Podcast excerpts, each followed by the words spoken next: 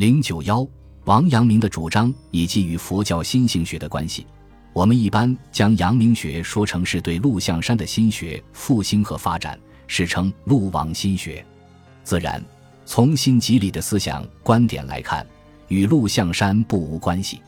但是，当时陆学淹没，朱子学盛行于世，王阳明本身也一度埋头于朱子的学问中。上述他曾于庭前对逐格物之事便是佐证。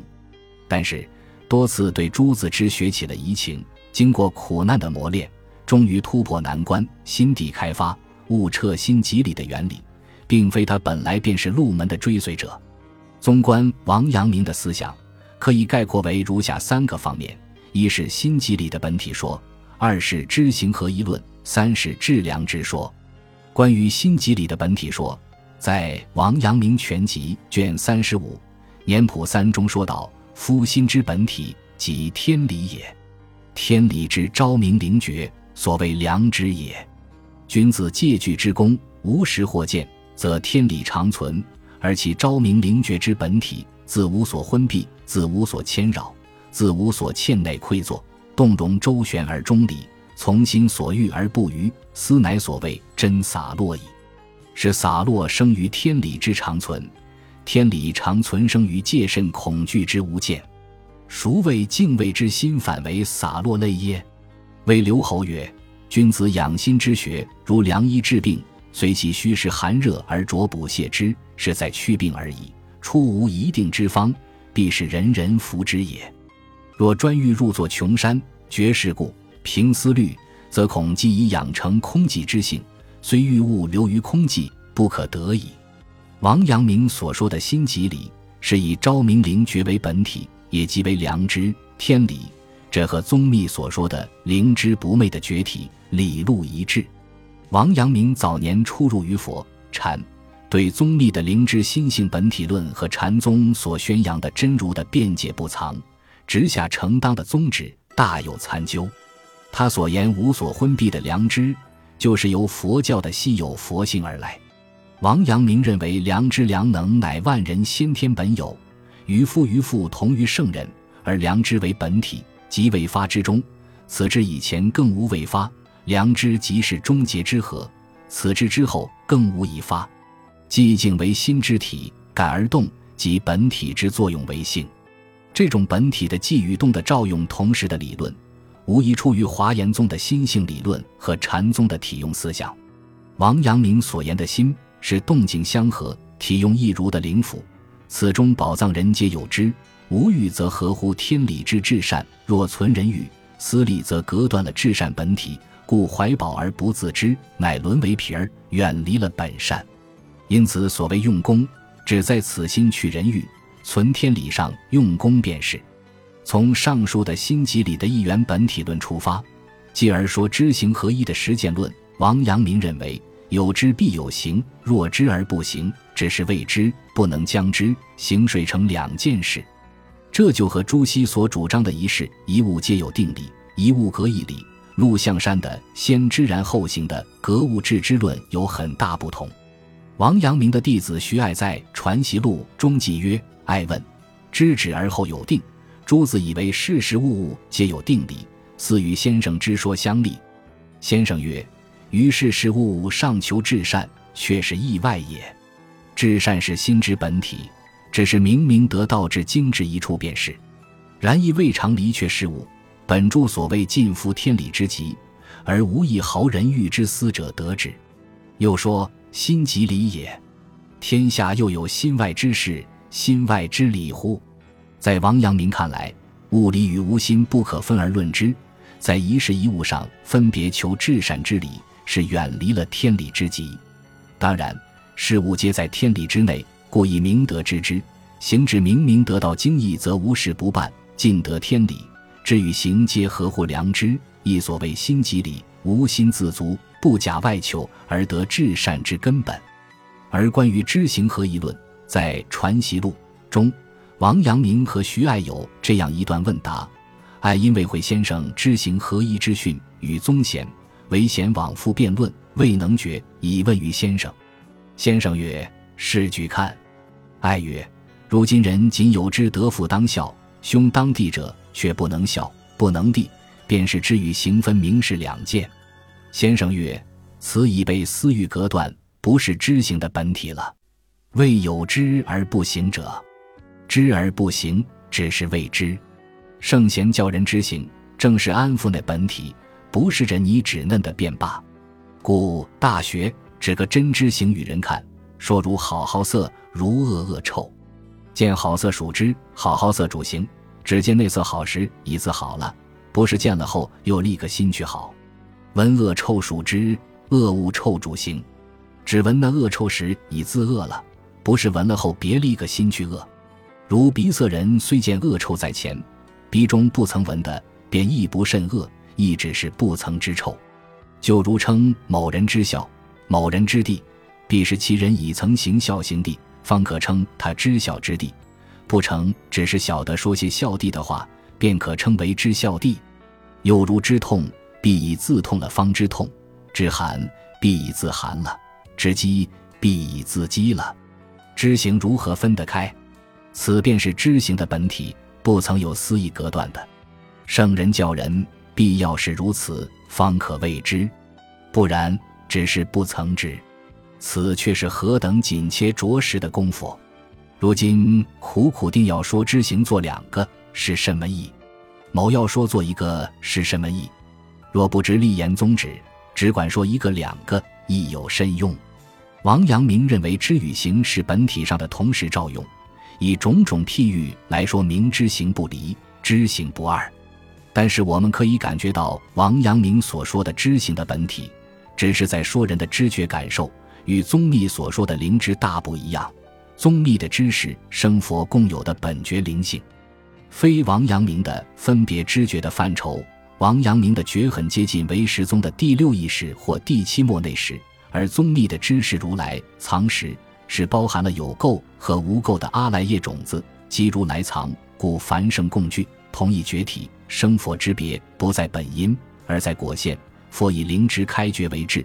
而众生有灵知复藏不显，故被觉在迷。王阳明对宗密的灵知说没有深入领会，他只是将之归入了儒家所主张的知识范畴。虽然儒家也有学而知之和生而知之之分，或说知天命等，但是此之大多局限于对具体事物上的理会和明了，属于有先后阶梯的认识之解。照程朱之学，则为格物而知。王阳明吸收了佛教的本觉思想。将之提升到心体的动静照用之中，与形合一，但是仍落在分别现行的巢穴里。他其实也只将宗密所说的无助心体的绝对灵知理解为分别知解的高度。在这一点上，朱熹也如此，将缘觉和知觉、灵知与作用混为一谈。如在《朱子语类》卷一百二十六中，弟子针对宗密的“知之”一字，众妙之门，问朱熹：其所谓知？正知此心神明作用者否？朱熹答之曰：然。又在《朱子文集》卷四十二《答胡广仲第二书》中，对胡广仲所说“知之”一字，便是圣门授受之机。朱熹答曰：却是进士禅家说话多如此。若必如此，则是未知以前怠慢放肆，无所可不为也。可见朱熹将宗密的“知之”一字的知物解为经验范畴的分别知识。博学的朱熹尚且如此，那么后世之儒更不会去如实理会了。如主张诸王折中的名儒冯绍虚则认为，佛世所说的圆觉、大觉与告子所说的知觉运动并无太大差别，与儒家的先知先觉相比较，显得无内容、无道理，是异端。错就错在佛要抹杀理字而护个欲字。又如名儒罗整安读《圆觉经》和《大书》时。读到裴修的序言夫血气之属必有知，凡有知者必同体时，也将其中的知解为知觉。但是裴修在文中继续说道：“终日圆觉而未尝圆觉者凡夫也；欲正圆觉而未及圆觉者菩萨也；具足圆觉而住持圆觉者如来也。”说明圆觉之知绝非见闻知觉的肤浅认识。在这一点上。元代的中峰明本禅师则有正确的理解，在《天目山中峰禅师广录》卷三中说道：“世尊出成道时，乃云其栽众生具有智慧德相，即自心之灵之也。夫灵之之体，有古镜中所含之光也。妄想执着由一光之尘垢也。镜虽为尘垢所蔽，而镜中所含之光出，未尝一毫亏损也。一旦垢镜尘消，则本来所有之真光，扩振清净，洞照万象，岂从外的也？诸佛法要，唯在自心。于一切人本来具足，不从外得也。然自心之法，何法也？乃灵知之至体也。昔裴相国作《圆觉略书序》，首先一句谓：“血气之属必有之，凡有知者必同体。其异类虽昧略于蠢儒中，身相微劣，唯同体之灵之，初未常减少也。”但是到了王阳明，虽然对宗密的灵知有所研究。但是毕竟是儒者，其良知说和宗密的灵知说看似相似却不同。王阳明所主张的知行合一和致良知，也只是落在对事物的相对认识过程。虽然王阳明的良知也有人人皆有、不假外求的先天性，但还是本源于孟子的性善说，不同于宗立的绝对灵知。明代儒、佛二教更趋融合，将儒。佛二教的类似概念合而解之的风气颇为盛行，如明代四高僧之一的憨山德清，在对儒家《大学》中所言的格物致知解说时论道：“知与义，有真妄之辩也。义乃妄想，知属真知。真知即本体之明德，一向被妄想障蔽，不得透露，故真知之暗昧受屈，而妄想专权，兼挟天子以令诸侯。如今要斩奸邪。”必请上方之剑，非真命不足以破剑切，故曰欲成其意，先治其知，知乃真主。一向昏迷不觉，今言智者犹达也。即真知，乃自体本明之之光。此意之字，是迷雾之源。以迷则内，辨真之为妄想，实则此意之字，为内外心境真妄迷悟之根宗。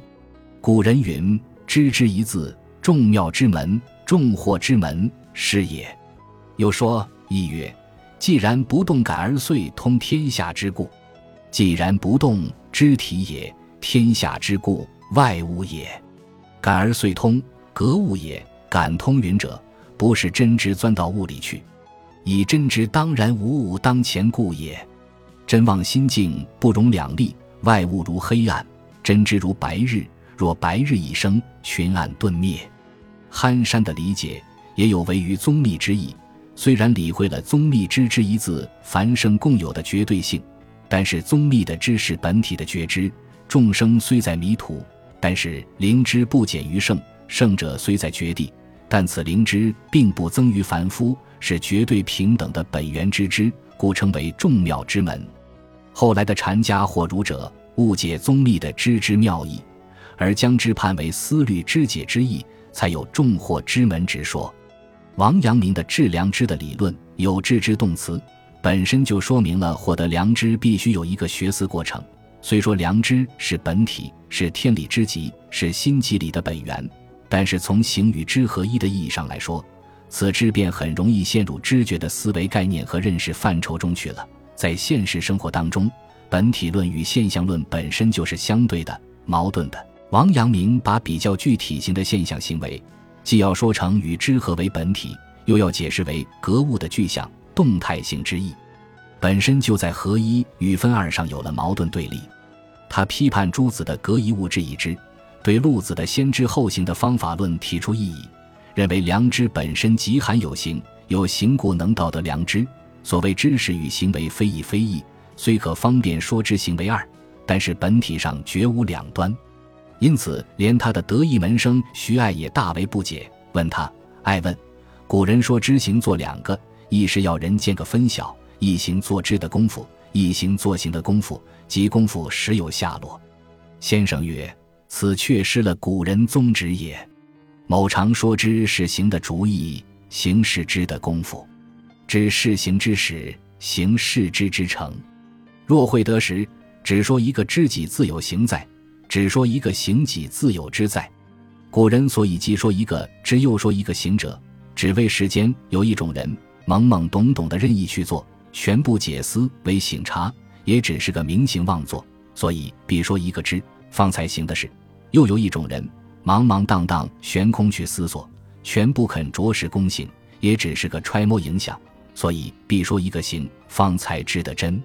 此是古人不得已补篇就弊的说话。若见得这个一时，即一言而足。